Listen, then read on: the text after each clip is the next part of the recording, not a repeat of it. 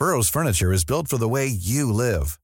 From ensuring easy assembly and disassembly to honoring highly requested new colors for their award-winning seating, they always have their customers in mind. Their modular seating is made out of durable materials to last and grow with you. And with Burrow, you always get fast, free shipping. Get up to 60% off during Burrow's Memorial Day sale at burrow.com slash ACAST. That's burrow.com slash ACAST. burrow.com slash ACAST.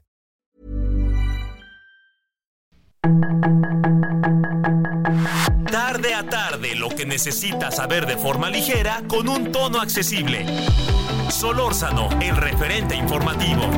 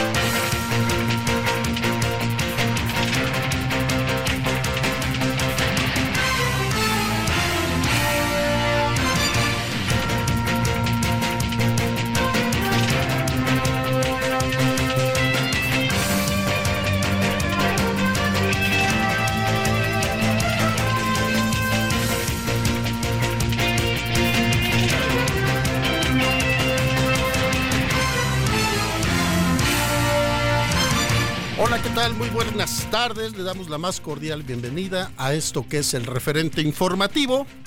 Son las 7 de la noche con dos minutos. A nombre del titular de este espacio informativo, Javier Solórzano, le da la más cordial bienvenida a Román García. Javier Solórzano se encuentra haciendo un trabajo periodístico, se ausentará la tarde de hoy, tarde de miércoles 15 de noviembre. Como dicen, ya viene la luz. 15 de noviembre. Javier está haciendo un trabajo periodístico. El día de mañana ya estará con usted y con nosotros, dándonos cuenta de qué es lo que anda haciendo fuera de esta ciudad capital.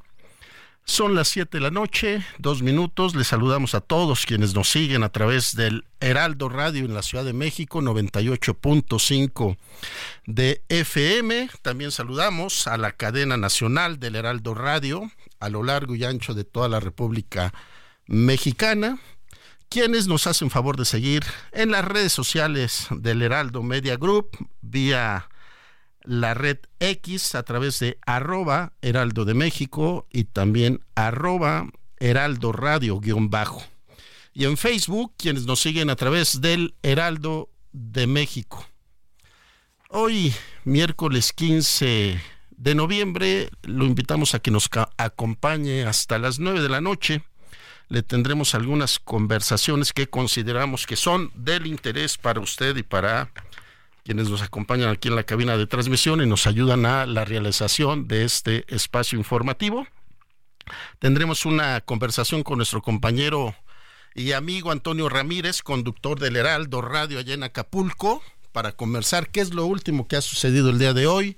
Sabemos que hay algunas situaciones como la recolección de basura, aún la falta de ayuda a algunas colonias, aunque las autoridades nos dicen lo contrario, que ya se está avanzando muchísimo, que la emergencia en Acapulco ya no está, que todo parece indicar, va funcionando todo, pero no hay como platicarlo con nuestro querido Toño Ramírez.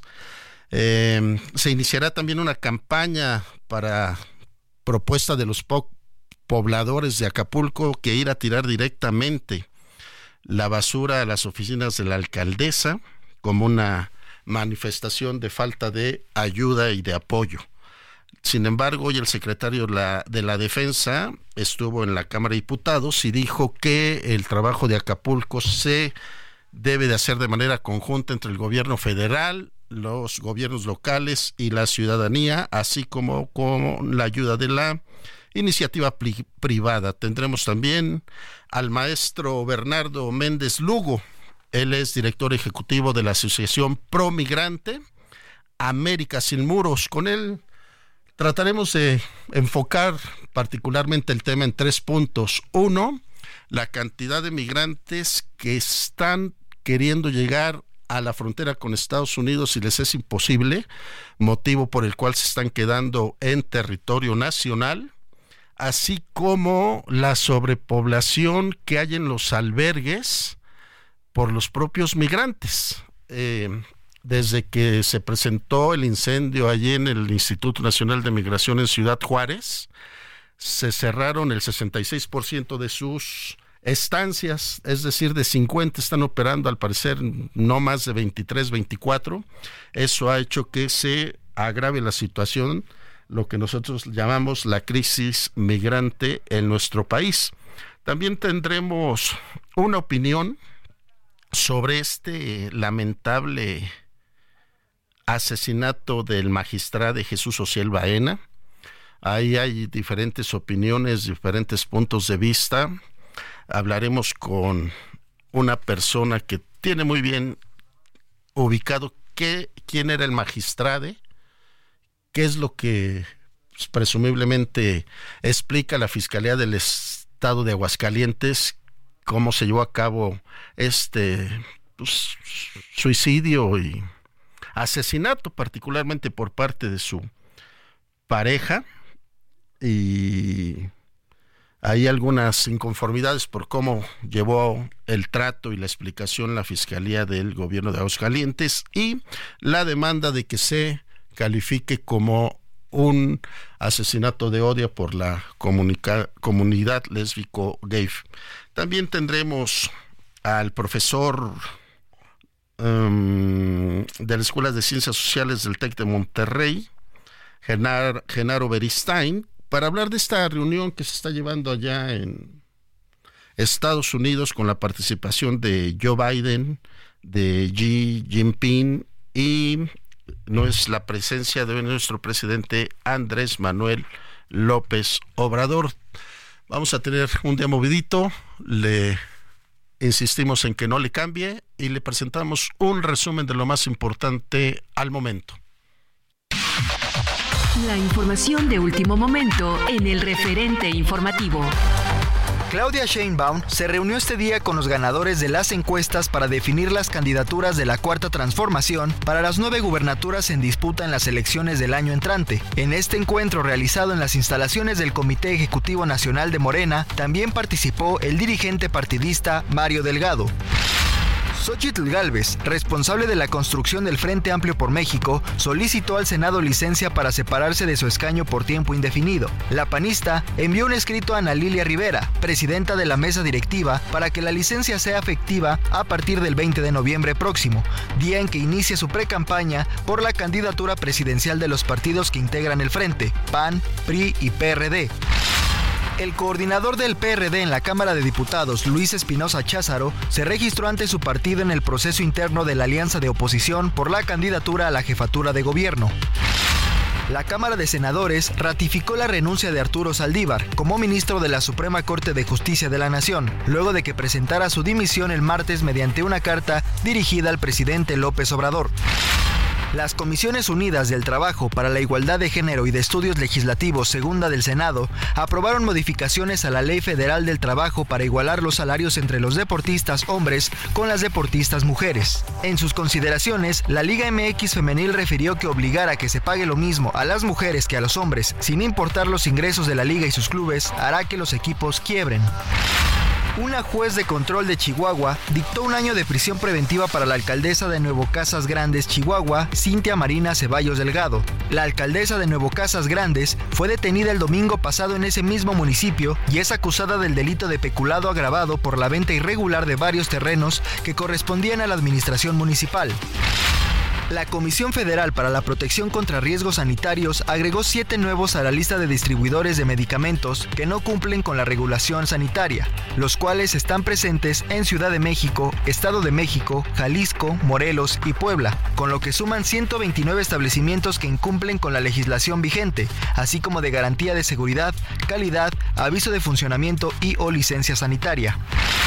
Tras la aprobación de la iniciativa de ley SB4 por parte del Congreso de Texas, el Gobierno de México, a través de la Secretaría de Relaciones Exteriores, externó su rechazo por estas medidas anti-inmigrantes. El Gobierno de México reconoció el derecho soberano de cualquier país de decidir las políticas públicas que deben ejecutarse en su territorio. Durante el mediodía de hoy, la coordinadora de los comités de la defensa de la Cuarta Transformación, Claudia Sheinbaum, se presentó en la Arena Ciudad de México, recinto ubicado al poniente de la capital mexicana. En este lugar se llevó a cabo el decimoquinto Congreso Nacional Ordinario, organizado por el Comité Ejecutivo de la Confederación Autónoma de Trabajadores y Empleados de México. Cabe destacar que según su página web oficial, desde hace 10 años, la CATEM persigue los siguientes objetivos. Reposicionar al empleado y al sindicalismo como una actividad honesta legítima, democrática y representativa. Para fortalecer las alianzas de trabajo, atraer el turismo y la inversión en beneficio de las y los quintanarroenses, la gobernadora Mara Lezama Espinosa se reunió con el embajador de España en México, Juan Duarte Cuadrado, con quien dialogó sobre diversos temas y expuso las ventajas que ofrece a Quintana Roo el tren Maya para nuevas inversiones a fin de detonar el potencial existente en el centro y sur de la entidad. El diplomático español y la gobernadora quintanarroense tuvieron un encuentro cordial en el que revisaron temas de mutuo beneficio para cada uno de de sus pueblos, entre ellos los detalles de la próxima Feria Internacional de Turismo, un escaparate internacional de promoción turística, motor de la economía de Quintana Roo. Sus comentarios y opiniones son muy importantes. Escribe a Javier Solórzano en el WhatsApp 5574 50 de la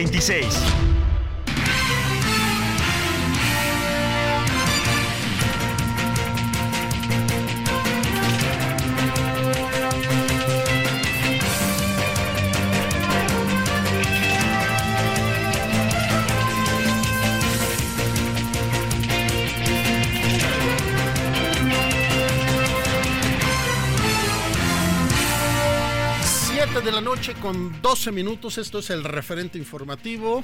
A nombre del titular de este espacio, Javier Solórzano, le saluda nuevamente Román García.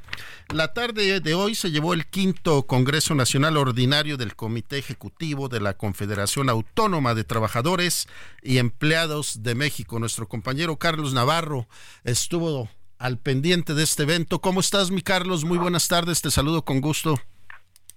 Buenas tardes, Román. Te saludo con gusto a ti, al auditorio, y te comento que la CATEM eh, confederación que aglutina a 1.194 organizaciones sindicales en el país, manifestó su respaldo a la Coordinadora Nacional de los Comités de Defensa de la Cuarta Transformación, Claudia Sheinbaum. Es por eso que esta confederación se comprometió a crear 10.000 comités de la defensa de la transformación laboral. En el, en el decimoquinto Congreso Nacional Ordinario de la CATEM, celebrado en la Arena Ciudad de México, la virtual candidata presidencial le tomó protesta a los comités ya existentes y formalizó esta alianza. La ex jefa de gobierno recordó las victorias que ha tenido la cuarta transformación en materia laboral, como es el aumento de los salarios mínimos, la democracia sindical y la eliminación del outsourcing. También se comprometió con los miles de trabajadores y trabajadoras presentes a seguir luchando por los derechos laborales.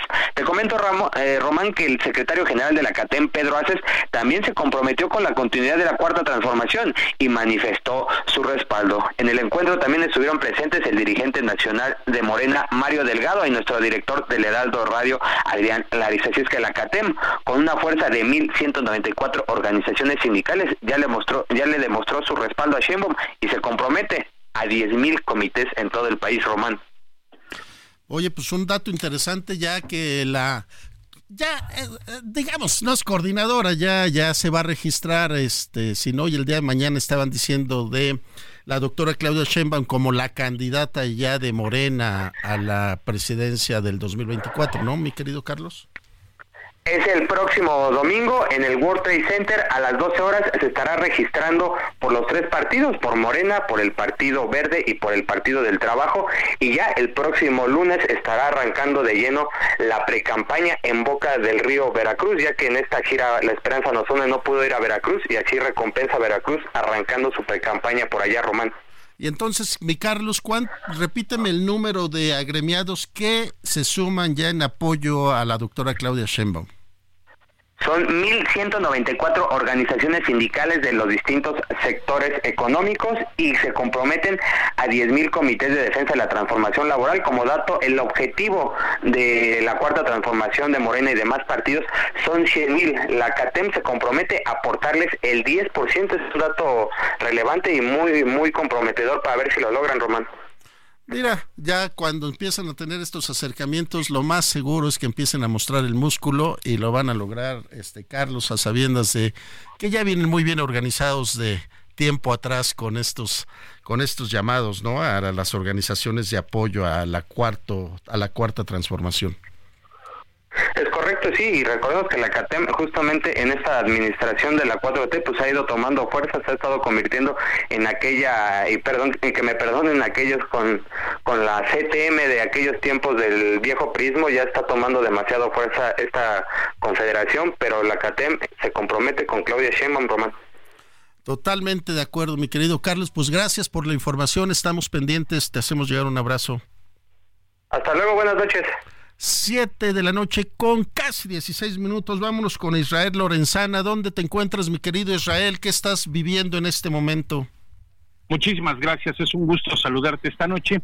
Fíjate que estamos ubicados exactamente aquí en la alcaldía Escapotzalco, es el eje 5 norte al cruce con la avenida San Pablo, en donde vecinos de la colonia Santa Bárbara pues ya llevan más de tres horas bloqueando esta importante vía, están pidiendo agua, señalan que llevan más de un mes sin tener agua en sus domicilios. Por ello, bueno, y después de dialogar con las autoridades de la alcaldía, no han acordado, por ello mantienen este bloqueo que ha pues ya prácticamente colapsado la vialidad a través de la zona del eje 5 norte. Hay una larga fila de vehículos, principalmente unidades de transporte público y de carga, las cuales están llegando ya hasta la zona de Ceilán y también a esto hay que sumar que no está dando servicio el Metrobús, este que corre a través del eje 5 norte con dirección hacia la zona de insurgentes, por ello, bueno, pues muchas personas están caminando en búsqueda de, un, ah, de algo en lo que se puedan transportar, por supuesto, buscan un medio de transporte para llegar a su destino. Los manifestantes señalan que no se van a retirar hasta que llegue el agua a sus domicilios. Ya les han ofrecido algunas pipas, pero se niegan y esto ha generado, por supuesto, el colapso vehicular y además que, bueno, pues estas personas continúen en este bloqueo aquí en la alcaldía Escapotzalco. De manera que es la información que tengo esta noche. Esperemos, por supuesto, que lleguen a un acuerdo. De cualquier forma, hay que recomendar a nuestros amigos utilizar Avenida Ceilán, por supuesto, aunque distante, el eje 3 Norte, también la calzada Vallejo, la Avenida de los 100 metros, o también la autopista Naucalpan-Ecatepec puede ser una buena alternativa esta noche para nuestros amigos que van con dirección hacia Tlanepantla, hacia Naucalpan, o también en el sentido opuesto hacia el perímetro de Catepec y la alcaldía Gustavo Madero. Es la información que te tengo esta noche. Mi querido Israel, resaltar que están demandando que solamente tienen agua tres horas al día y durante un periodo de un mes aproximadamente. Así es, están pidiendo que ya finalmente el agua sea suministrada hasta sus domicilios. Ya les ofrecieron eh, acercarles agua a través de pipas, pero bueno, pues se niegan porque además, bueno, pues son muchos vecinos y muy pocas pipas. Entonces están pidiendo que las autoridades pues ya suministren el agua directo a sus domicilios, cosa que por supuesto no es fácil. Así que bueno, pues las autoridades están dialogando con los manifestantes. Y es que si bien es cierto, mi querido Israel, el gobierno de la Ciudad de México anunció hace un par de días que iba justamente a administrar eh, la distribución de la, del agua en toda la Ciudad de México debido por la baja, los bajos niveles de agua que hay en el Cutzamala. Sin duda alguna, esto también tendrá que ver con este recorte que anunciaron las autoridades, aunque los vecinos señalan que aquí en esta zona hay agua suficiente y que además, bueno, pues hay algunos tanques que suministran precisamente a la colonia Santa Bárbara, señalan que el agua que les corresponde se va hacia otro lado y por ello, bueno, pues es la molestia y además se están bloqueando en espera de que las autoridades, además de darles una explicación, pues les den una solución. Claro, mi querido Israel, recuérdale por favor a nuestro auditorio la zona donde están estos manifestantes, por favor, y qué alternativas deben de tomar. Claro que sí, es el eje 5 norte, a la altura de Avenida San Pablo, exactamente a un costado del Deportivo Reynosa, aquí en la alcaldía Escapotzalco, y hablábamos precisamente de Ceilán, del eje 3 norte, hablábamos de Vallejo de 100 metros y también de la autopista Naucalpan-Ecatepec como alternativas. Bueno, pues no nos queda más que decirle a nuestro auditorio que está en esa zona, serenidad y paciencia, Israel. Armarse de paciencia, por supuesto. Gracias, un abrazo. Hasta luego. Siete de la noche, casi 20 minutos. Nos vamos directamente con nuestro compañero Antonio Ramírez, conductor del Heraldo Radio, allá en Acapulco. ¿Cómo estás, mi Toño? Cuéntanos el, el momento del día allá que está pasando con este querido lugar. Estimado Román, qué gusto saludarte amigos del Heraldo Radio en todo el país. Gracias. Con un clima, con un calor exasperante el día de hoy, recibimos al presidente López Obrador en el puerto de Acapulco en una visita privada prácticamente, donde solamente hay fotografías oficiales por parte de esta visita, acompañado de la gobernadora y de la presidenta municipal Abelina López. Eh, no, no hizo un recorrido en calles como se tenía programado, simplemente se hizo un recorrido en la zona diamante donde se dieron algunos informes del tema de recolección de basura, donde se informó que de acuerdo a la distribución realizada y asignada por parte de la Secretaría de Desarrollo Urbano y Obras Públicas del Estado de Guerrero, se han atendido diferentes colonias como el Manguito, Barra Vieja, Cerro de Piedra Agua Caliente, La Concepción, San Pedro, las, playas. Se han limpiado 3.5 kilómetros de vialidades, las cuales ya se encuentran abiertas y con paso libre. Se han intervenido 11.800 metros cuadrados, así como se han recolectado 338 metros cúbicos de basura y escombro, lo que equivale a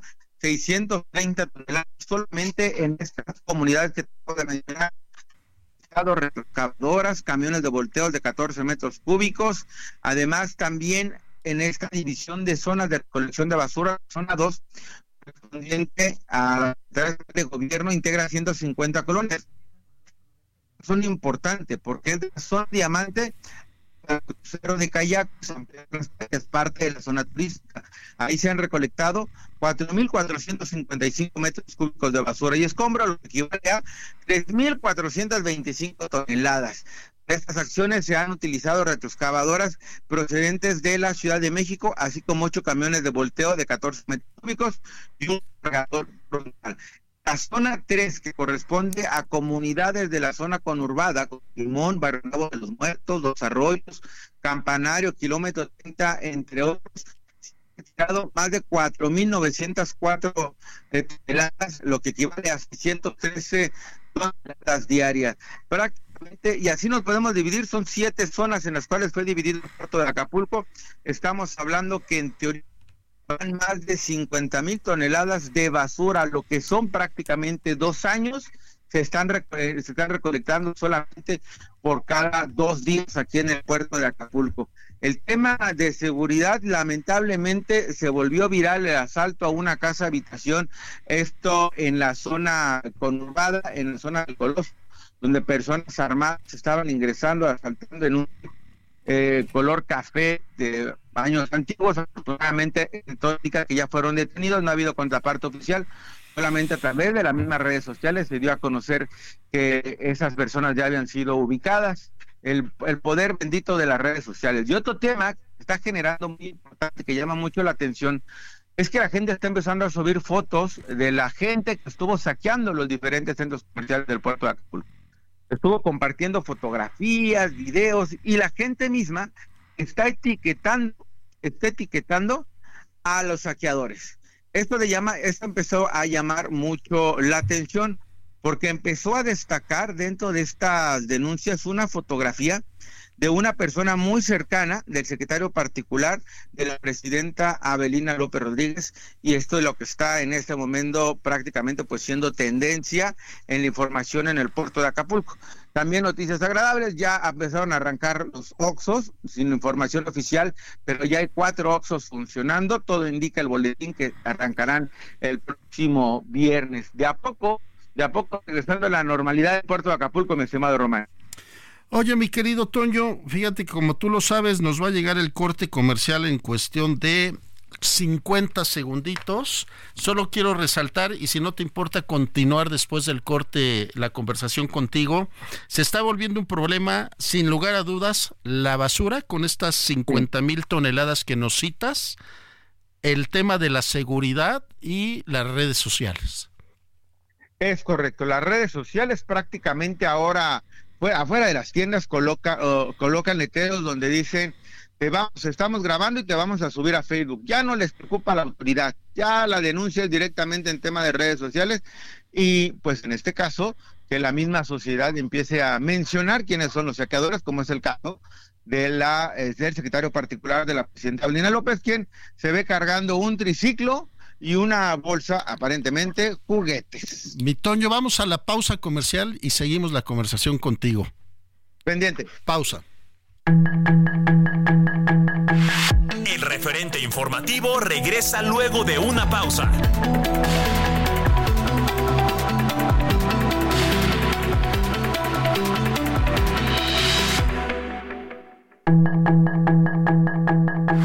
Estamos de regreso con el referente informativo.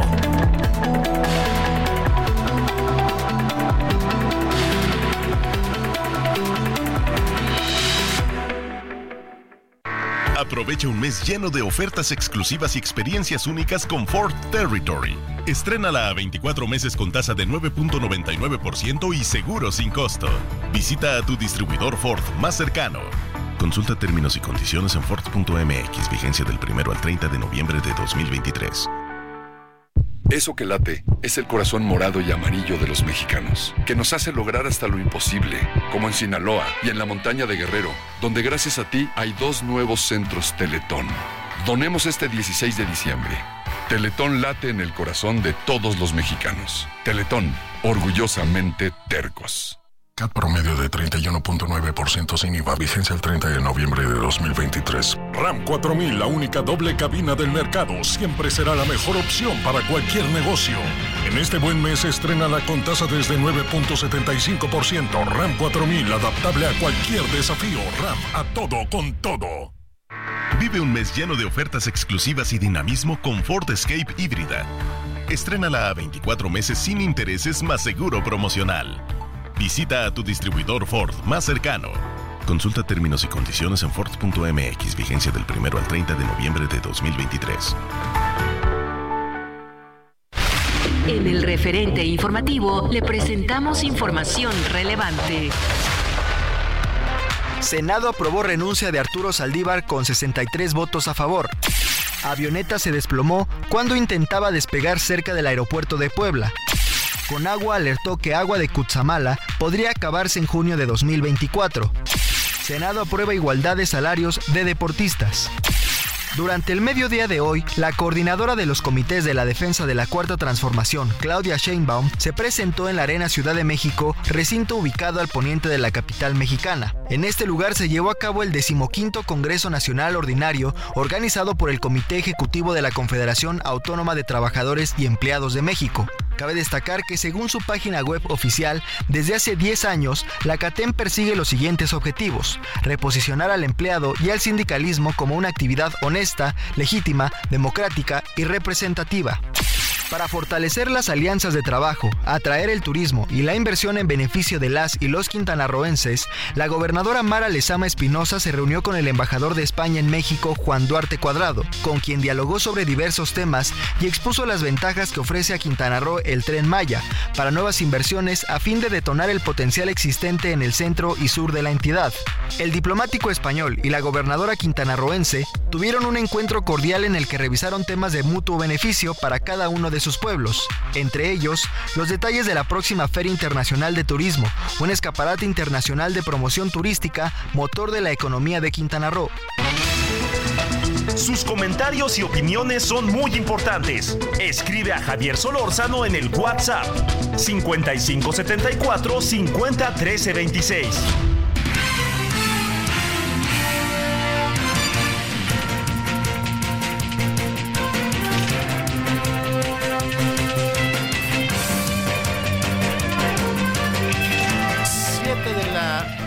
Tarde, noche, con 34 minutos. Esto es el referente informativo. En nombre del titular de este espacio, Javier Solórzano, le saluda nuevamente Román García. retomamos la conversación con nuestro querido Antonio Ramírez, conductor del Heraldo Radio allá en Acapulco.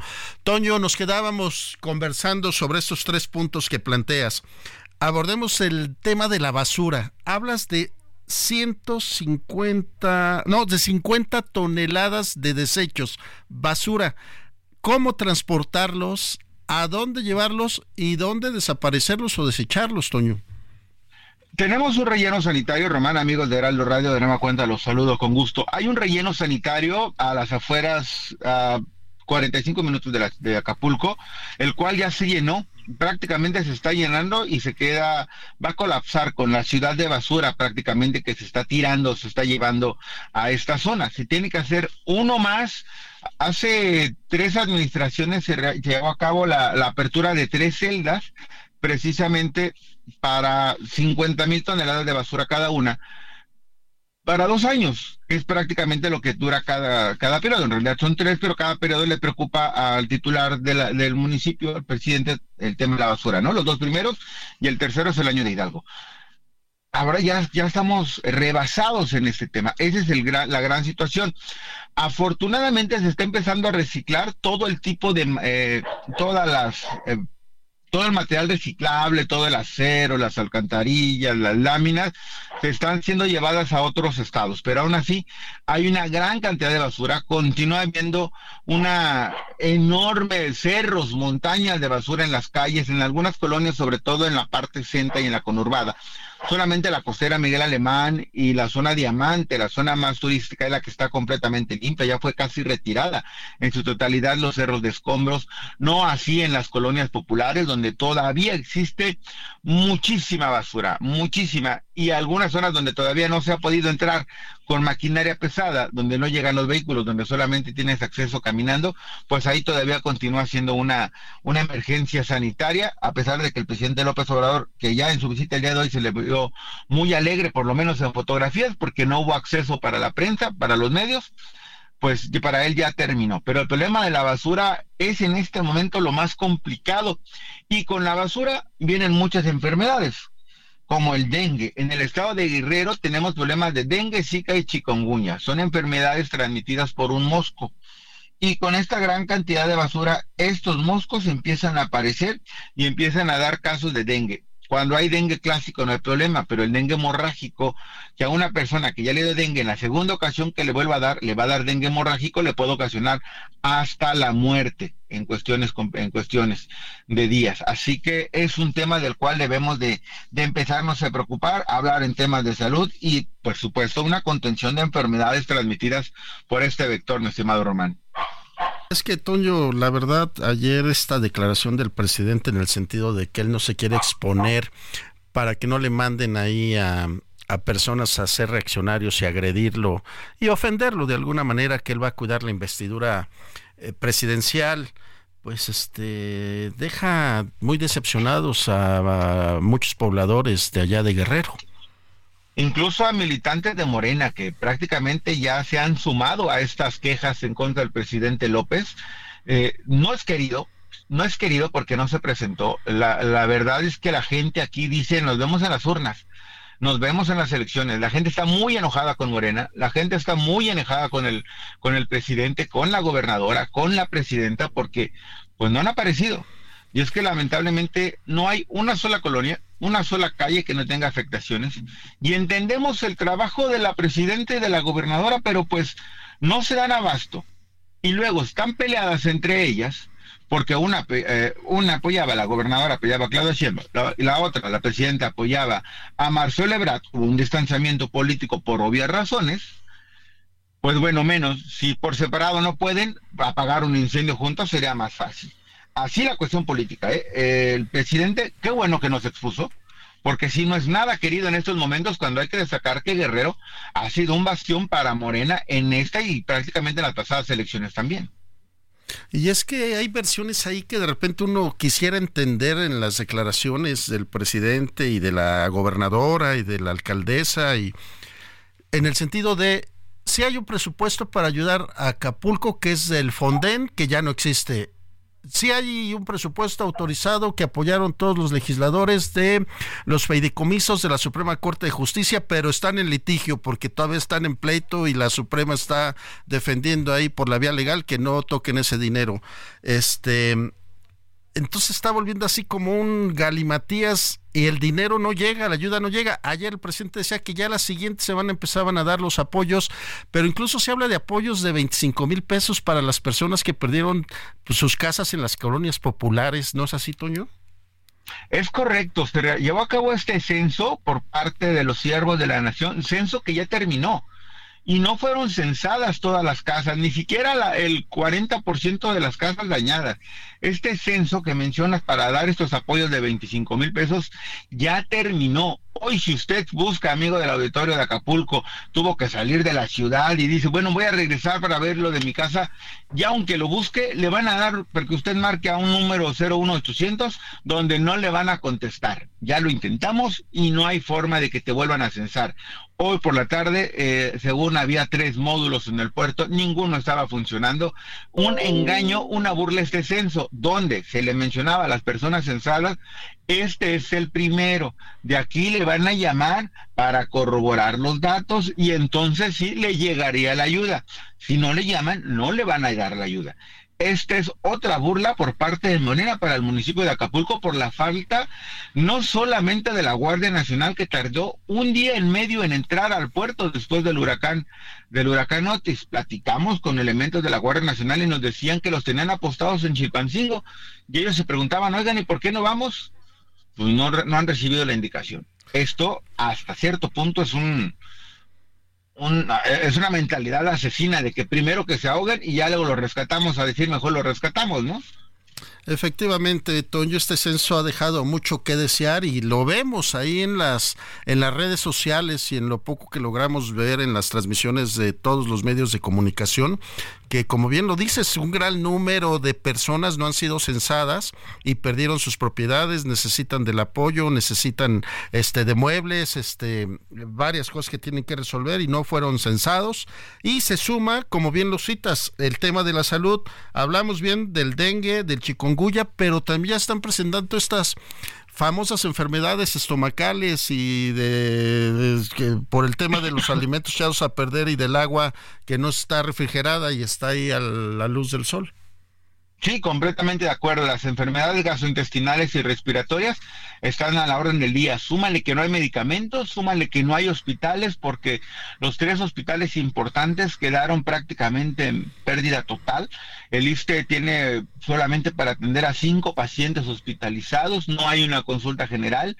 El, el Seguro Social en las mismas condiciones, salubridad también, tiene un poquito más de camas sensables, pero realmente no hay consulta, no hay medicamento, no hay nada. Estamos a empezar a tener una crisis sanitaria en el puerto de Acapulco, donde si no se le pone atención y llega un apoyo adecuado por parte del gobierno federal, porque hay que recordar que el INSABI ya forma parte de, este, ha formado esta, este monstruo, este Frankenstein de todos los sistemas de salud y está quedando, está quedando sobrepasado. O sea, prácticamente no, no se da abasto el puerto de Acapulco para recibir a tantas personas y por antes decía uno, bueno, voy a una farmacia y me tomo algo, pero ahora ni farmacias hay, no hay absolutamente nada en temas de salud en el puerto de Acapulco, no hay agua y no hay electricidad porque en algunas zonas, más allá de que tengamos ya luz en casa, si conectas equipos de más, hay cortes eléctricos, se, se va la electricidad por horas y esto ocasiona que los alimentos se echen a perder.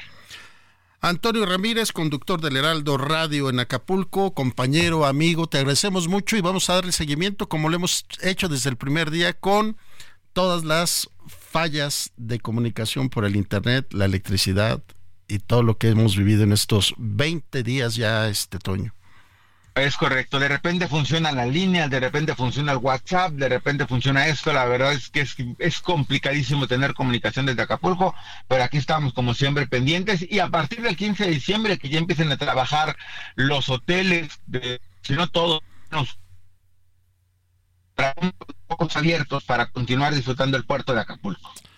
Ojalá así sea, mi querido Toño, que el 15 de diciembre ya tengamos mejores noticias y ya podamos estar visitando ese hermoso y querido estado de Guerrero y particularmente Acapulco. Román, amigos del auditorio, un gusto, gracias. Gracias, mi Toño, buena tarde. Siete de la noche con casi 45 minutos.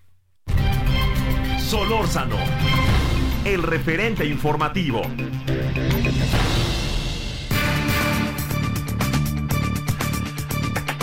Y a nombre del titular de este espacio, Javier Solórzano, saludamos con mucho gusto a Bernardo Méndez Lugo, él es diplomático mexicano en retiro y director ejecutivo de la Asociación Promigrante América Sin Muros. Bernardo, muy buenas tardes, gracias que nos toma la llamada. Eh, muchísimas gracias, Román, un saludo muy afectuoso para ti, todo el equipo y por supuesto para nuestro amigo de tantos años, Javier Solórzano Sincer. Muchas gracias, Bernardo Méndez. Pues buscamos a Bernardo Méndez para otro gran tema que nos trae a nuestro país en una crisis migratoria. Estamos viendo que el Instituto Nacional de Migración, desde que se incendió sus instalaciones allá en Ciudad Juárez, dejó de operar algunas estancias para recibir y atender a migrantes y hoy estamos viviendo que los albergues aquí en el país están saturados. Bernardo, ¿qué hacer con esto? Eh, mira, eh, definitivamente que se requiere mucho más eh, recursos, no solamente financieros, sino también recursos humanos, eh, que tengan empatía, que tengan preparación para atender estos problemas. Eh, ya la Comisión Mexicana de Ayuda a Refugiados, la COMAR, pues ha insistido en la necesidad de tener más recursos, especialmente para tramitar más de 100 mil eh, permisos y, situaciones de migración para personas que llegan a México, particularmente de Centroamérica, pero hemos tenido en los últimos meses incrementos importantes de personas de Venezuela. Eh, también se ha dado un cierto incremento de Chile y Ecuador y por supuesto están algunas nacionalidades extracontinentales eh, que llegan desde África, de Asia. Así que esta situación, Román, la ha venido de alguna manera atendiendo organizaciones civiles, albergues, muchos de ellos hay que reconocer de órdenes religiosas, como la red jesuita eh, de albergues, eh, esta red que cuenta con más de 100 albergues en el país, y otras organizaciones católicas han sido clave para que pues no se llegue a una situación tan grave, pero sí creo que, tienes razón, eh, todavía tenemos eh, una situación muy delicada, particularmente en nuestros aliados en espacio migrante de Tijuana, en Ciudad Juárez y en Tapachula. No hay que olvidar Tapachula, ya tenemos una asociación que cuando quieran ustedes entrevistar directamente a los que están ahí en, el lugar de los hechos, puedan entrevistarlos. También la situación ha sido muy delicada eh, en, en las fronteras norte y frontera sur román. Y es que Bernardo Méndez Lugo, como bien nos lo estás planteando, más allá de dinero este, ¿qué se necesitaría un mecanismo o, por qué el Instituto Nacional de Migración dejó de atender estas estancias para ayuda a migrantes? Y hoy, como bien lo dices, la sociedad se tiene que organizar para poder este, ayudar a estas personas que van desde la frontera sur hasta la frontera norte tratando de buscar una mejor vida y lo que encuentran es unas situaciones deplorables de paso por el territorio mexicano.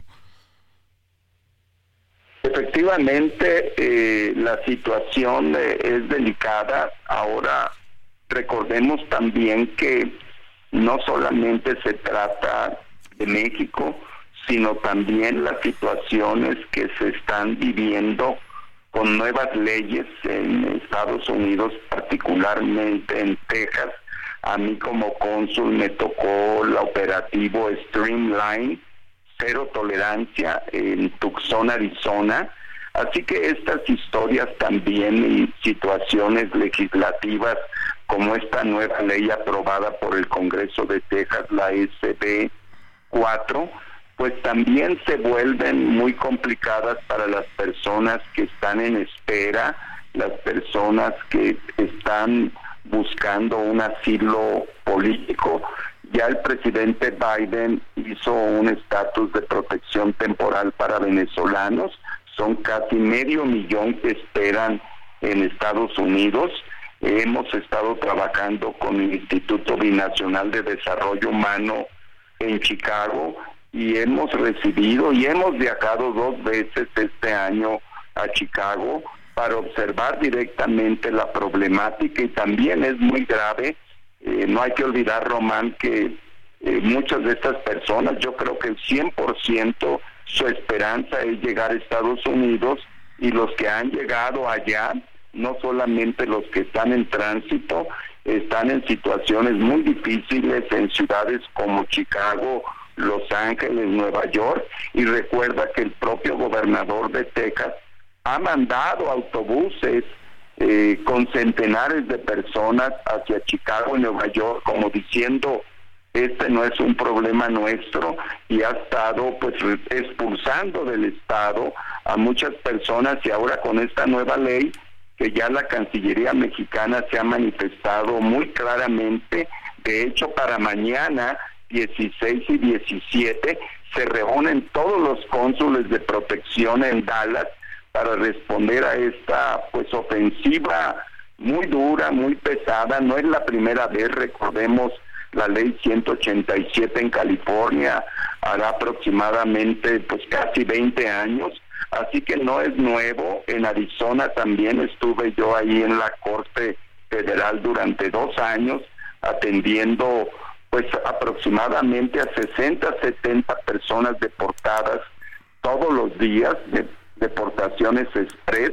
Así que bueno, es una situación que esperemos pueda haber un arreglo adecuado. A lo mejor no se va a poder hacer mucho con el gobierno de Texas, pero habrá que buscar alguna fórmula eh, a través de estos apoyos consulares. Recordemos que también no solamente son mexicanos los que están en esta situación de riesgo con la criminalización que hace esta ley SB4, sino también pues muchos nacionales de países incluyendo Cuba, Haití, Nicaragua, eh, así que pues el panorama, eh, digamos, para llamarlo de alguna manera, post pandemia, es tan grave y, el otro escenario, Román, eh, que hay que ver es que de aquí a un año probablemente pudiera regresar Trump como presidente de acuerdo con los sondeos.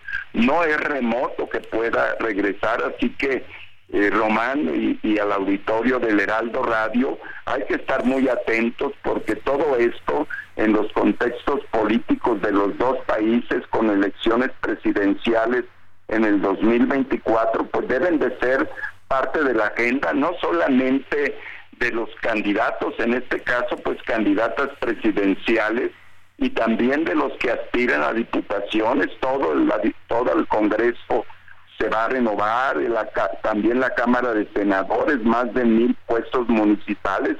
Creo que todos debemos estar atentos porque atraviesan muchos de ellos por una buena parte del territorio nacional, Román García. Bernardo Méndez Lugo, director ejecutivo de la Relación Pro Migrante América Sin Muros, como bien lo dices, esta nueva ley SD4 pues va eh, durísima con todos los que traten de cruzar al territorio americano, pero bien lo citas, Donald Trump también trae un plan fuertísimo en contra de todos los migrantes, incluso de los que, como una persecución, que es lo que hemos leído en algunos medios. Efectivamente, Román, eh, yo creo que el escenario eh, el 2024, digo, la elección será en Estados Unidos y toma posesión hasta el 25, en enero 20, pero yo creo que debemos estar muy atentos y que todos los eh, personas que participan en leyes, en, municipios donde atraviesan migrantes. Nosotros hemos elaborado eh, algunas propuestas que, por cierto, Román, no han sido atendidas para que municipios que reciben mucho migrante, por ejemplo, en Quintana Roo, en Chiapas, en Veracruz, tenemos las propuestas de América Sin Muros para que se hagan oficinas municipales. Ya hay buenos modelos en algún momento podrías entrevistar al, que lleva la, la oficina de atención al migrante del gobierno de la ciudad de Tijuana, Enrique Lucero, que tiene gran experiencia. Hemos estado en contacto con él y en algún momento pues ha estado también publicando en sus redes.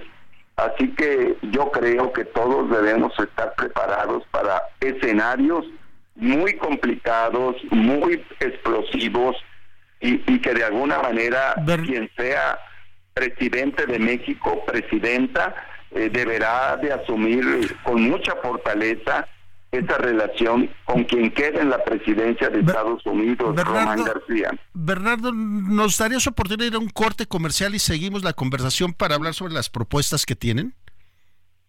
Con mucho gusto, Román. Pausa. El referente informativo regresa. Hey, I'm Ryan Reynolds. At Mint Mobile, we like to do the opposite of what Big Wireless does. They charge you a lot, we charge you a little. So naturally, when they announced they'd be raising their prices due to inflation, we decided to deflate our prices due to not hating you. That's right. We're cutting the price of Mint Unlimited from $30 a month to just $15 a month. Give it a try at mintmobile.com slash switch. $45 upfront for three months plus taxes and fees. Promote for new customers for limited time. Unlimited more than 40 gigabytes per month. Slows. Full terms at mintmobile.com. Luego de una pausa.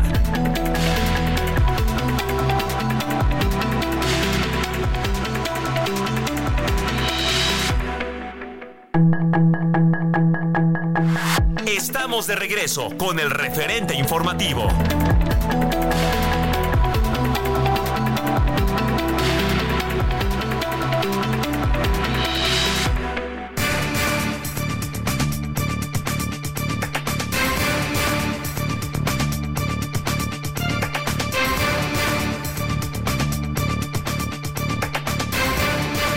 La noche con un minuto. Esto es el referente informativo. A nombre del titular de este espacio, Javier Solórzano, el saluda Román García.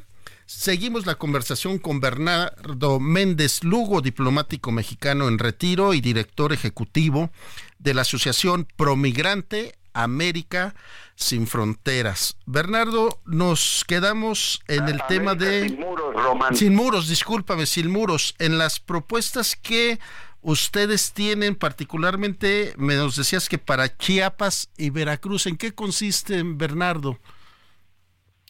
Eh, mira, eh, dado el flujo migratorio eh, en, estos estados, también para Quintana Roo, recuerda que nosotros como América Sin Muros estamos muy atentos, en primer lugar, a los 5 millones de mexicanos irregulares en los Estados Unidos, que se había prometido una regularización de parte del presidente en su campaña, pero realmente son 11 millones en total.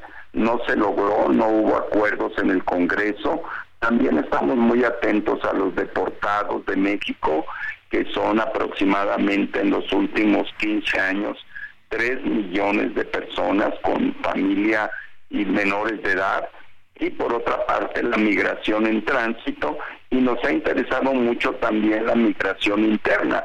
Eh, recuerda que en el caso de Quintana Roo, todo lo que es Cancún, ha habido más de 300 mil migrantes procedentes de Yucatán y Campeche y quería yo enlazar un poco la situación también en Acapulco. Eh, como cónsul de México en San Francisco, en Tucson, en Chicago, me encontré con muchos migrantes procedentes de Guerrero, en particular de Ciudad Renacimiento, esta ciudad que ha sido muy vulnerable y muy afectada por el, huracán Otis. Así que también eh, eh, es muy importante estas migraciones forzadas que se dan eh, en Latinoamérica, en Centroamérica, por desastres naturales. Nuestra propuesta, Román, tiene que ver con que los municipios donde hay alta circulación de migrantes, sean nacionales o internacionales, deben de tener una infraestructura, estos centros, albergues. A veces el, el, migrante va a pasar nada más dos, tres noches, es el caso de Boca del Río, en el caso del puerto de Veracruz, como hay oportunidades de empleo, es un conglomerado urbano de casi un millón de habitantes, el más importante del estado desde el punto de vista de habitantes. Hemos hecho propuestas también para Cancún, Playa del Carmen, o sea, el municipio de Solidaridad, y para Tulum, y no hemos tenido hasta ahora respuestas de las autoridades. Eh, son propuestas en las cuales nosotros no estamos cobrando, simplemente de que las autoridades tomen conciencia de atender a la migración en tránsito. Eh, ya algunas ciudades eh, pues han desarrollado muchos de estos albergues. Eh, te comento también que hemos tenido dos reuniones con el comisionado Garduño del Instituto Nacional de Migración, con otras organizaciones como Agenda Migrante de la doctora Eunice Rendón. Hemos estado eh, pues pugnando para que se logre una mayor coordinación con Comar y que de alguna manera eh, pues esta situación que mencionaste que pasó en Ciudad Juárez con esta desafortunada pues eh, muerte de 40 personas en su mayoría pues sí todos migrantes extranjeros muchos de Venezuela. Yo creo que esto no se puede repetir, no se debe repetir y, y las organizaciones de la sociedad civil creo que se les debe dar más espacio, no solamente en términos de migrantes, ahora con lo de Acapulco, creo yo que es muy importante ser incluyente con las organizaciones de la sociedad civil, que no sea solamente el ejército, la marina, la Guardia Nacional, y que en México, pues ahora que estamos haciendo la crítica al gobierno de Texas, creo que también nosotros debemos ser autocríticos y no repetir o hacer algunas acciones que pudieran ser parecidas a las del gobierno de Texas en relación a los transmigrantes que están atravesando nuestro país. El romanteo que pues lo que pedimos para los mexicanos en, en Texas, en Estados Unidos, nosotros debemos tener congruencia de respetar, no criminalizar y no tener una política de deportaciones eh, cuando hay personas que inclusive ya estaban en un trámite muy avanzado para obtener su asilo o refugio, Román García. Bernardo Méndez Lugo, eh, quisiera pensar que esto que planteas de estar atendiendo y recibiendo ustedes em, esta atención a los 11 millones de mexicanos que están en Estados Unidos y estos 3 millones que nos decías que han sido deportados. La, mira, eh, son 5 millones irregulares en Estados Unidos, como sabes, muy probablemente 2 millones están en California, casi la mitad de los irregulares o indocumentados en California, obviamente en Texas, en los estados donde hay más población mexicana.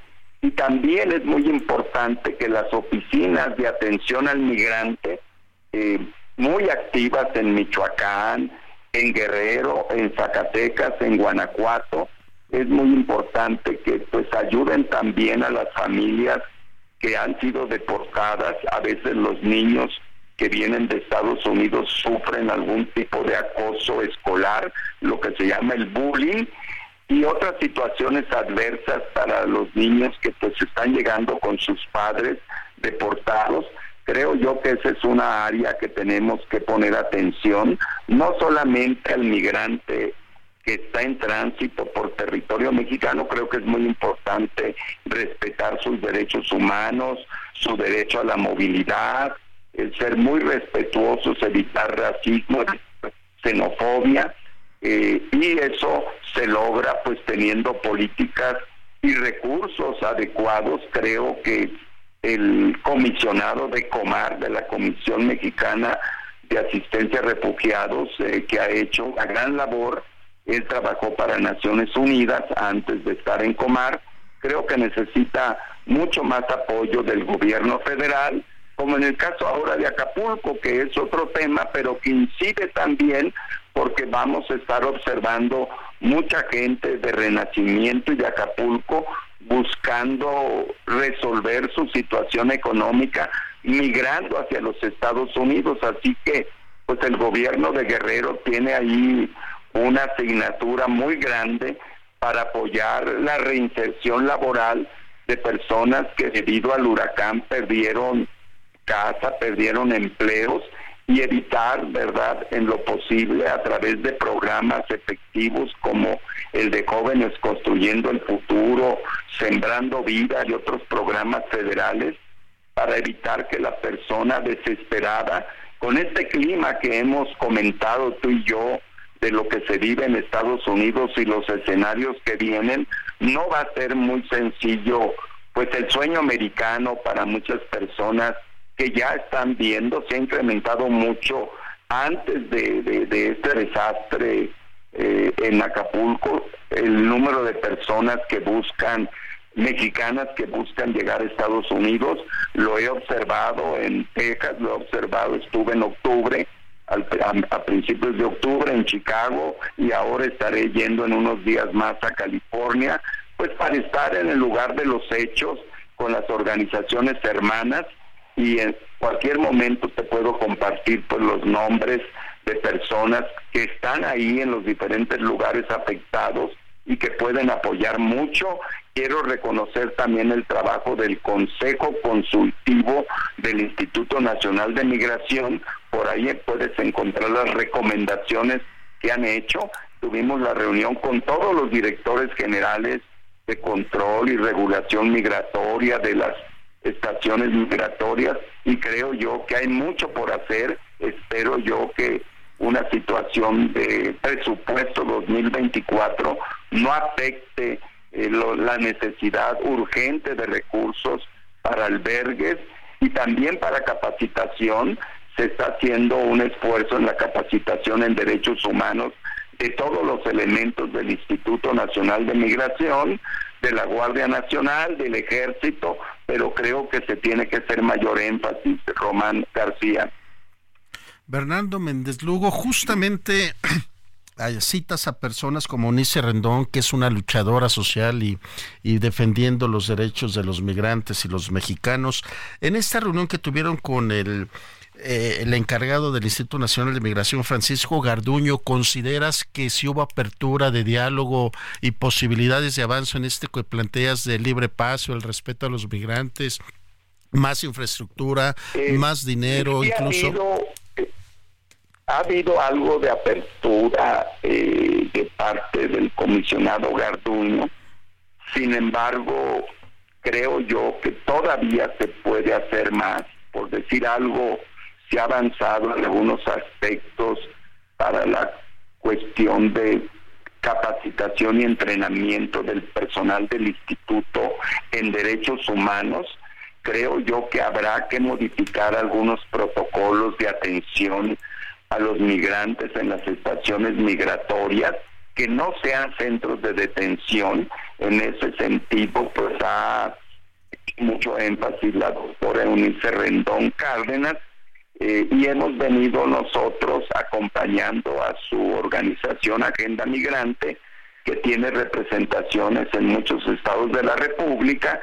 Nosotros también tenemos aliados, eh, como mencionaba yo, la Fundación para Mujeres Migrantes de Tapachula, que la psicóloga Fabiola Díaz pues ha estado también en contacto con la estación migratoria gracias al, al enlace que le hemos hecho con el responsable de la estación en Tapachula, pero sí creo que necesitamos, Román, más, eh, eh, pues más esfuerzo, eh, una empatía mayor con la gente y las condiciones en que están viajando. Recuerda que en lo que va del año ya el tapón del Darién entre Panamá y Colombia lo han cruzado más de 400 mil personas y tú sabes, el destino es llegar a México para de México cruzar a Estados Unidos, pero el ambiente eh, tan complicado, tan adverso, hace que de estas personas, muchas de ellas, probablemente la mitad, eh, se van a quedar y se están quedando en México. Entonces México se ha convertido, Román, en un país de destino por las situaciones tan complicadas para poder llegar a Estados Unidos. Hay un TPS para venezolanos, un estatus de protección temporal, pero a partir de cierta fecha tenían que estar en Estados Unidos, así que los que están llegando en los últimos dos meses ya no califican y obviamente en el meeting que estuve en Chicago en octubre, los mexicanos que ya tienen años y décadas, pues no ha habido ninguna resolución y ninguna política favorable para ellos y para otros centroamericanos que ya tienen dos o tres décadas.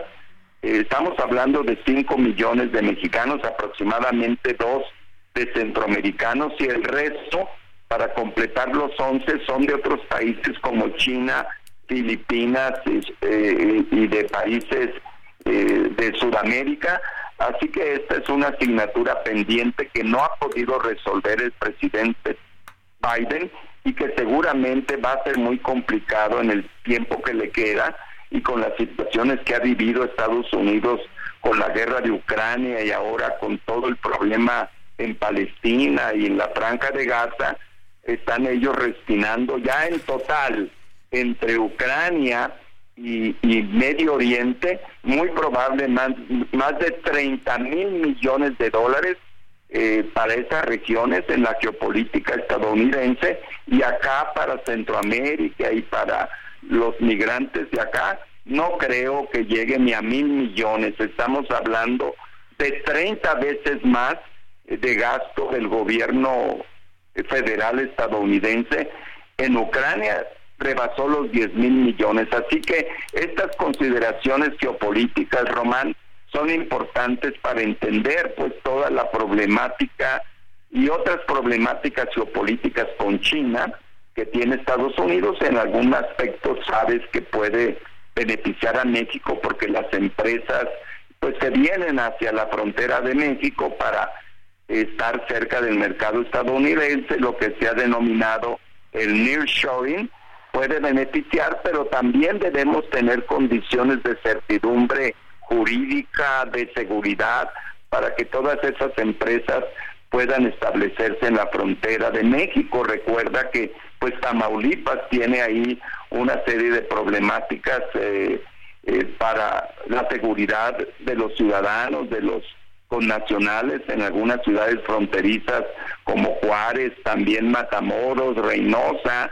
Así que pues eh, estamos viviendo un panorama román muy complicado en el ámbito migratorio y también pues en la coyuntura política post pandemia, el tema económico, el tema de las reactivaciones económicas y las posibilidades, hasta ahora hemos sorteado bien en el ámbito de política económica, pero pues habrá que ver en los próximos ocho o nueve meses en el ámbito migratorio, políticas económicas, de seguridad, combate al narcotráfico. Hay una serie pues de embonamientos que tienen que darse para poder tener una mayor seguridad eh, para la población mexicana y también para los que están transitando por México, Román García. Maestro Bernardo Méndez Lugo, ¿tú consideras que podrían venir buenas noticias en las conclusiones de la reunión de los líderes de la PEC de allá en San Francisco para el tema migrante? Eh, creo yo que se ha hecho un esfuerzo, recordarás que el 22 de octubre el presidente López Obrador se reunió con 10, digamos, varios presidentes, algo se avanzó, sin embargo, si no hay un compromiso de los países de destino, en este caso, pues es Estados Unidos, Eh, yo espero que también otros países poderosos que están en APEC puedan colaborar. Una manera, creo yo, sería a través de mayores inversiones, que no sean inversiones tradicionales atadas, como ha pasado con Estados Unidos y sus grandes corporaciones. Creo yo que tiene que haber una mayor empatía, salarios dignos, ¿verdad? Que no sean los trabajos típicos de maquiladoras y con salarios bajos, explotación de los trabajadores. Creo yo que podemos esperar algo, eh, Román, de la reunión en San Francisco. Sin embargo, creo que Estados Unidos eh, es de los que debería responder más, de alguna manera también Canadá. China eh, ha estado invirtiendo mucho en América Latina. En África ya desplazó a casi todos los países de Europa y Estados Unidos como país inversionista. Eh, pero yo creo que también debemos estar atentos a que China no repita ese, digamos, eh, es un capitalismo de Estado, pero que también puede ser depredador en el ámbito ambiental. Recuerda que el tema del cambio ecológico, el cambio climático, es lo que está afectando también situaciones eh, en muchas partes del mundo que provocan sequías, y desplazamientos forzados, deforestaciones, eh, explotaciones eh, ambientalmente pues negativas, o sea, que generan condiciones climatológicas adversas.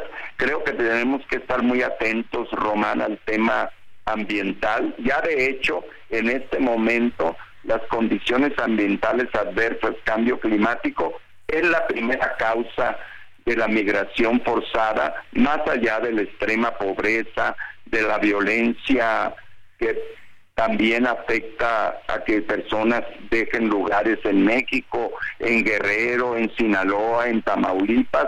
Ha habido desplazamientos en los últimos años importantes por los temas de violencia, narcotráfico, la, lo, que es el, las extorsiones.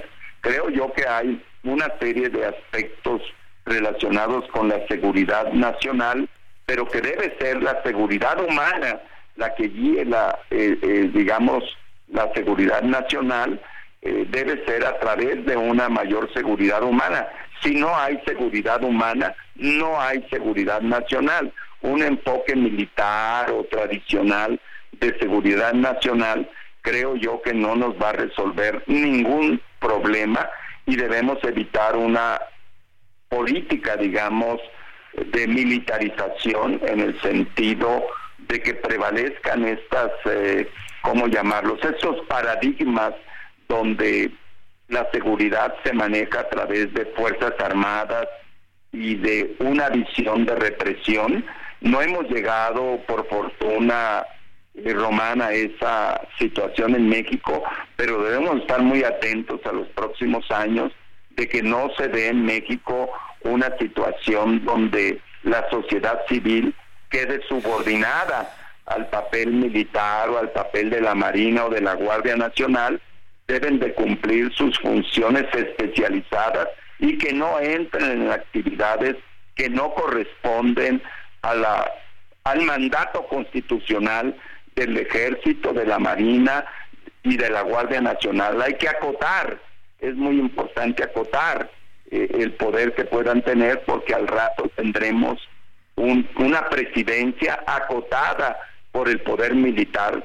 Puede ser que veas esto como algo que no tiene que ver con la migración, pero yo creo que definitivamente una política, digamos, que no respete derechos humanos, que no respete el derecho a la movilidad, y esto puede pasar en un estado militarizado. Hay que estar muy atentos y creo que ustedes en Heraldo Radio pueden apoyar mucho eh, el que visibilicemos los riesgos en diversos aspectos, eh, en la política nacional, en los aspectos productivos, en la atracción de inversión extranjera, en la certidumbre jurídica.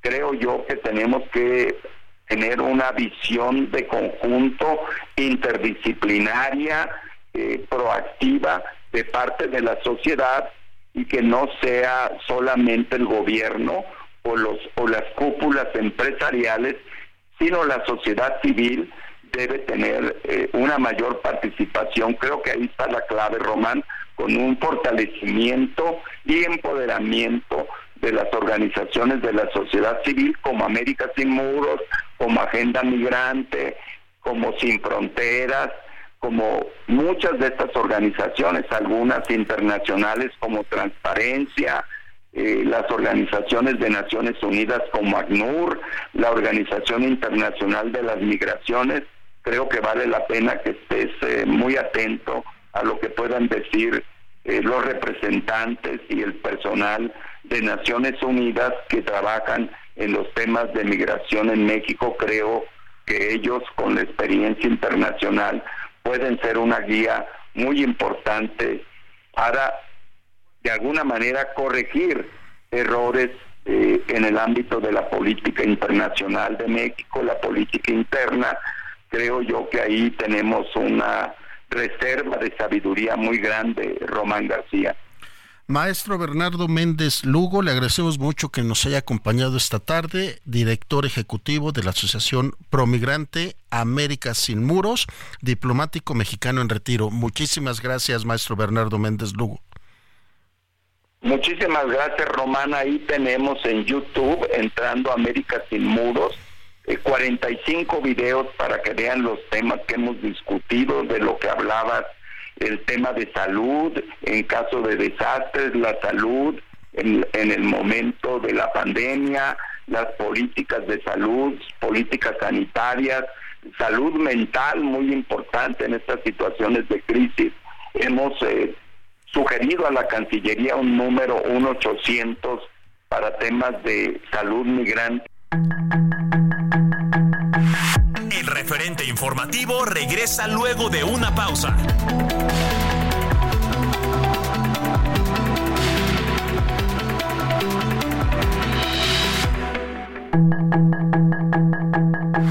Estamos de regreso con el referente informativo.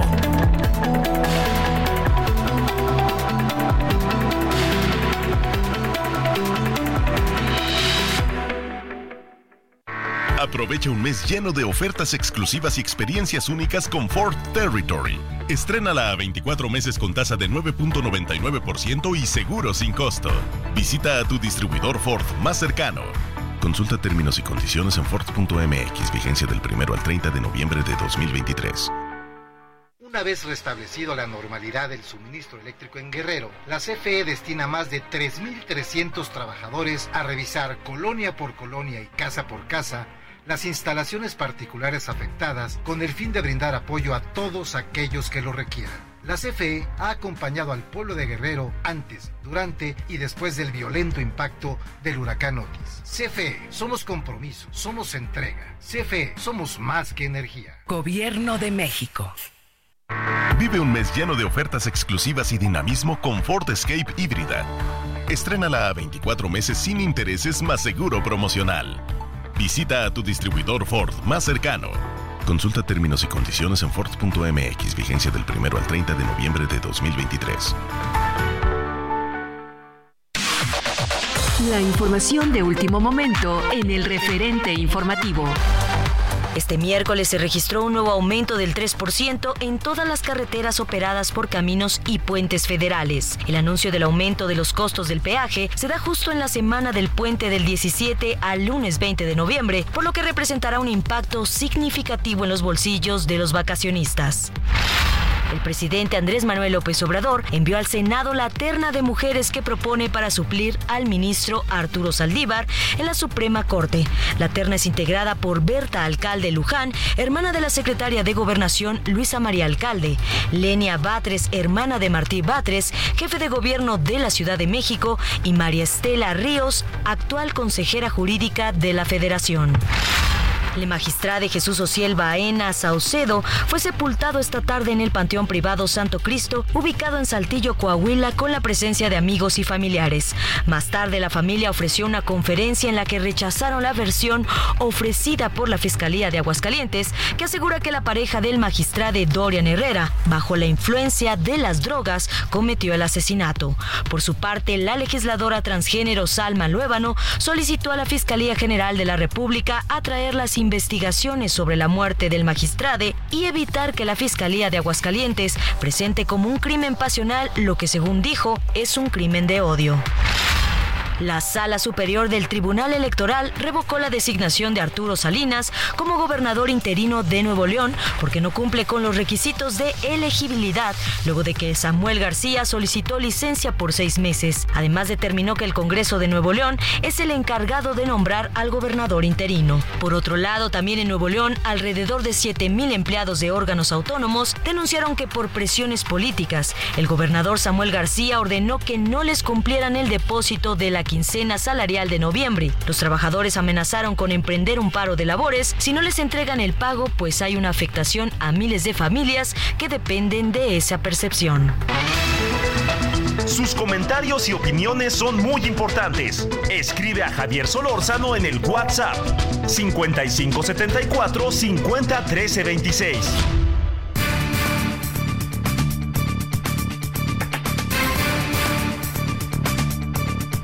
34, 8 de la noche con 34 minutos. La más cordial bienvenida a esto que es el referente informativo con Javier Solórzano. En ausencia del mismo le saluda Román García y saludo con mucho gusto a Alberto Guerrero Baena. Él es doctor en política de seguridad por la Universidad de Sexus de Reino Unido y consultor especializado en temas de seguridad. Alberto Guerrero, muchas gracias y una disculpa por la espera. No, no, no, no te preocupes, Román. Muy buenas noches. Un saludo para ti, para todo el auditorio.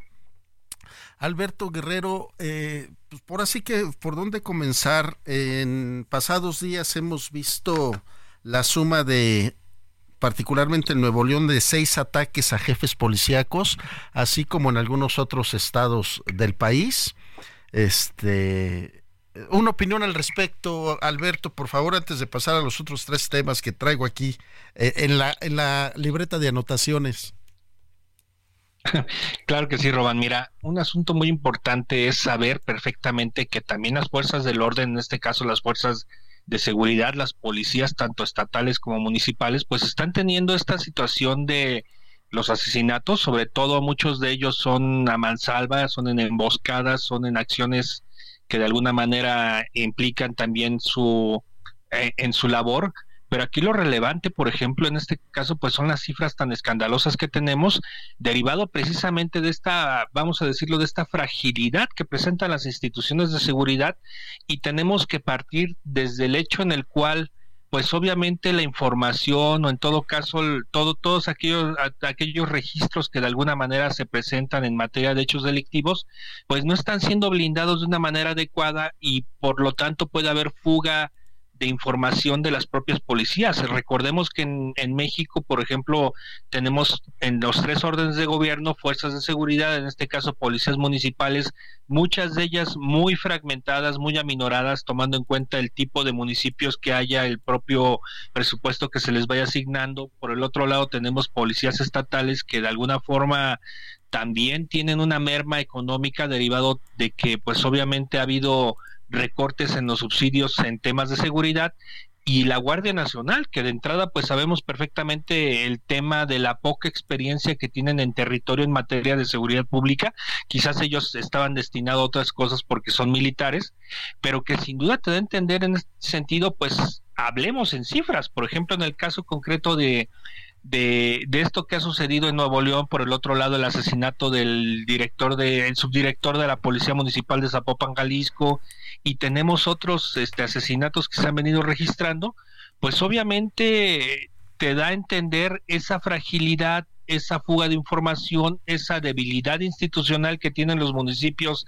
al momento de conformar sus propias policías, porque de entrada tú no sabes si el amigo del, del alcalde, si en todo caso el, el este el, la persona que no alcanzó un puesto en, en la campaña política de después de que se ganó la elección pues va a ser mandado a la policía a trabajar y quizás muchos de estos no tienen los entrenamientos o en todo caso pues también hay grupos del crimen organizado o grupos de delincuentes que infiltran personas que de entrada pueden trasladarle la información y de ahí es donde se viene este tipo de situaciones. ¿Por qué? Porque el crimen organizado utiliza la inteligencia y por el otro lado también pues se anticipa a los hechos que vayan a suceder. Por lo tanto, por ejemplo, algunos asesinatos podemos hablar de que han sido planeados con todo detenimiento al conocer el itinerario de los mandos policiales.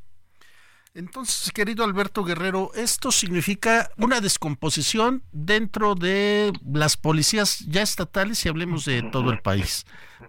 Sin embargo, se podría considerar también como actos intimidatorios para quien quisiera ocupar esos cargos. Por supuesto, porque mira, al final de cuentas, por ejemplo, lo, lo vimos hace un tiempo con el el secuestro de la alcaldesa de Cotija, Michoacán, donde de entrada, pues una de las presiones que tenía la alcaldesa era de que el, la, lo propio crimen organizado de la zona, que pues es el cártel Jalisco Nueva Generación, estaba presionando para que nombrara a una persona llegada a ellos como director de la policía municipal. La alcaldesa pues obviamente no lo nombró y es ahí donde de entrada pues tenemos esa situación. Aquí lo importante de todo es que este, esta situación que te comenté se va repitiendo en la gran mayoría de los municipios del país, tomando en cuenta la poca profesionalización, la poca arquitectura estructural de las instituciones que tienen las policías municipales. Muchas de ellas son improvisadas, muchas de ellas no tienen el equipamiento o el trabajo de inteligencia. Digo, apenas en el 2021 se echó a andar en forma el modelo nacional de policía y justicia cívica que de entrada te ayuda a que puedas tú armar tu policía de una forma adecuada. El problema es que no hay presupuestos, el problema es que no hay procesos, el problema es que en muchas ocasiones el factor político desafortunadamente infiltra la política de seguridad, que son dos cosas totalmente distintas, la política electoral a la política de seguridad, y que sin duda te da a entender que que pues al final a veces las fuerzas de seguridad terminan siendo un rehén político, por el otro lado terminan siendo un botín para los que no alcanzaron este eh, trabajo o en todo caso para quienes de alguna manera tienen algún nexo con la delincuencia y que sin duda quizás a lo mejor al pertenecer a, a, bandos distintos, seguramente vendrá el proceso intimidatorio a los mandos o inclusive a comandantes o a policías rasos. Alberto Guerrero, especialista en temas de seguridad. Eh, ¿Qué está pasando con nuestras carreteras en México? Vemos asaltos en Nuevo Laredo, vemos asaltos en Durango, vemos asaltos en San Luis, ahora ya en la México Querétaro y ahora particularmente en redes sociales vemos la México Puebla. Una opinión, Alberto. Y mira que hace unos días me tocó transitar la caseta de Sinapecuaro en la en la México Guadalajara al, para ya para entrar a Morelia y sin duda es una repetición constante. Aquí el tema Román sin duda es la poca experiencia que tiene la Guardia Nacional en materia de patrullaje de carreteras. ¿Por qué? Porque al final de cuentas no tienen esa experiencia que en su momento tuvieron algunas, algunos de los policías que se heredaron de la Policía Federal de Caminos, que sin duda pues una, fue una institución que se especializó y que trabajó esa parte de una manera adecuada y que también en estas circunstancias pues el patrullaje militar es totalmente distinto al patrullaje que se realiza en, en carreteras en materia de seguridad vial. Entonces, aquí lo que sucede es que muchos de estos caminos han sido cooptados precisamente por los grupos de la delincuencia organizada. También no descarto en este sentido grupos este de alguna manera que toman las casetas, dejan el el paso, el peaje libre a los, este, a los propios este, conductores y que y grupos sociales, al final de cuentas, por ejemplo, hemos visto situaciones con normalistas en algunas carreteras de Michoacán, vemos algunos manifestantes en las carreteras de, de Morelos y de Querétaro, y que sin duda te da a entender el poco orden que tienen en carreteras, sin duda el, el aspecto más endeble que ha tenido en todo caso la Guardia Nacional, es este patrullaje de carreteras donde no hay una formación especializada para los oficiales que van a entrar a trabajar esa división y que sin duda en su momento tanto la Policía Federal, más recientemente y si nos remontamos atrás con la Policía Federal de Caminos, era una especialidad y que inclusive no solamente incluía la parte policial, sino también incluía el auxilio vial en diferentes carreteras del país de alguna manera lo reiteras, eh, eh, los militares no están capacitados para ciertas actividades, sí para otras, y aquí es donde extrañamos a la Policía Federal de Caminos.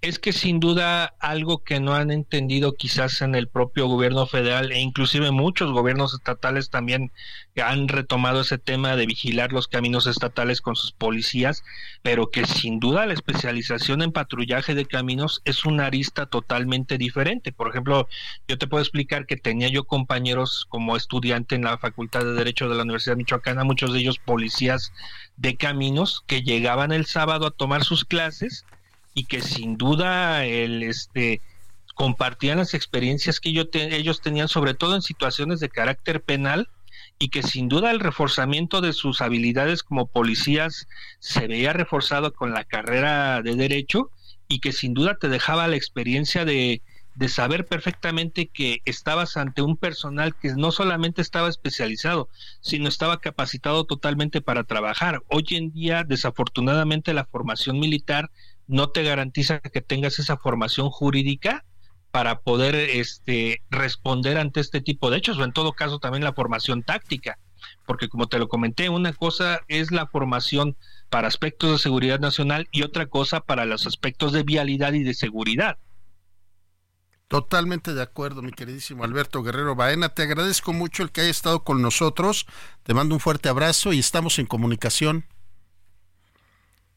Un saludo para ti, Román, para todo el auditorio. Muy buenas noches, muchísimas gracias. Un abrazo. 8 de la noche con 45 minutos. Le damos la más cordial bienvenida al profesor de la Escuela de Ciencias Sociales del TEC de Monterrey, Genaro Beristain. Profesor, ¿cómo estás? Muy buenas noches.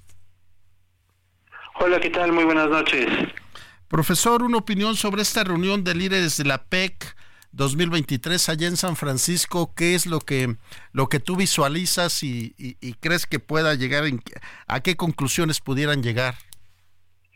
Bueno, la, la PEC es una organización eh, económica, eh, se basa en acuerdos de buena voluntad, sus resoluciones no son de manera vinculante y pues participan ahí varias economías, este, tanto de América, del continente americano como del continente asiático, destacando por supuesto que en este momento se encuentra Rusia, este, China y por supuesto Estados Unidos dentro de la misma organización y pues básicamente actuar en lo que podríamos llamar lo que le interesa en este momento la, a la organización o a este mecanismo de cooperación es básicamente los eh, acuerdos bilaterales que se puedan dar entre Joe Biden y el presidente chino Xi Jinping.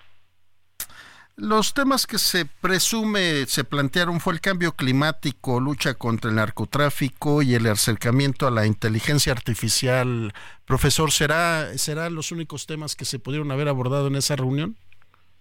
Pues son los temas que ya vienen agendados, son los temas que tratan tanto los líderes como las personas que, digamos, hacen la talacha. el APEC tiene una característica que eh, se reúnen a través, primero son los jefes de Estado, hay una reunión a nivel de ministros, hay una reunión a nivel de empresarios, y hay una reunión a nivel de académicos. Entonces todos ellos en distintas áreas trabajan los temas que se van a acordar, pero seguramente los jefes de Estado van a aprovechar para utilizar este foro, esta oportunidad para realizar consultas. Quizá se trate, por supuesto, el tema de eh, la guerra en Ucrania, el tema del conflicto en, la, en la franja de Gaza y pues lo que más le interesaría en este momento de Estados Unidos es que pues China deje de apoyar a Rusia en el conflicto de Ucrania y tratar de limar asperezas con China con respecto a Taiwán. Ahora, Genaro Beristain, términos este, meramente políticos o diplomáticos, ahora que Biden está por eh, eh, tratando de seguir su mandato una administración más? Pues eh, hará todo lo posible el señor Joe Biden, pero pues el Congreso de Estados Unidos está limitando la aportación de recursos a las empresas bélicas de Joe Biden, como puede ser el conflicto de Israel o el conflicto de Ucrania. Quizá pueda Biden sacar algunos acuerdos con otros este, miembros de la PEC, pero veo muy difícil que esta plataforma eh, limpie la mala imagen de, y la mala administración que ha llevado Joe Biden estos últimos dos años de su presidencia. Entonces, pues como lo comentaba anteriormente, los acuerdos que se toman en el APEC no son vinculantes, pero se llegan a través de una unanimidad y en ese sentido, pues son muy básicos los acuerdos que pueda sacar aquí Joe Biden. Eh, profesor General Weinstein, como bien lo dices, este, difícilmente que se salgan de la agenda que ya tienen programada con estos temas y, como tú dices, este, pues la toma de decisiones eh, se quedan como, ¿qué serán conversaciones de amistad entre ambos países? Pues eh, sería acuerdo de buena voluntad, más allá de una obligación que adquieren los estados, eh, se trabaja bajo la buena voluntad de las partes que tienden a, cumplir. Realmente todos los estados pertenecientes a la PEC cumplen con los acuerdos, pero precisamente como estos acuerdos no representan cesión de soberanía o cambios importantes en las políticas estatales, pues no son de gran envergadura. ¿no? Quizá pues se, acuerde una reducción de aranceles, algunos procedimientos para combatir el cambio climático, quizás se, acuerde pues algunas declaraciones de buena intensidad sobre buscar la paz en la región, pero más allá de un acuerdo profundo, sí vista mucho que el foro de paraíso. Genaro Beristain, profesor de la Escuela de Ciencias Sociales del TEC de Monterrey, te agradecemos mucho por habernos acompañado esta noche. Al contrario, muchas gracias por la invitación. Buenas noches. Solórzano, el referente informativo.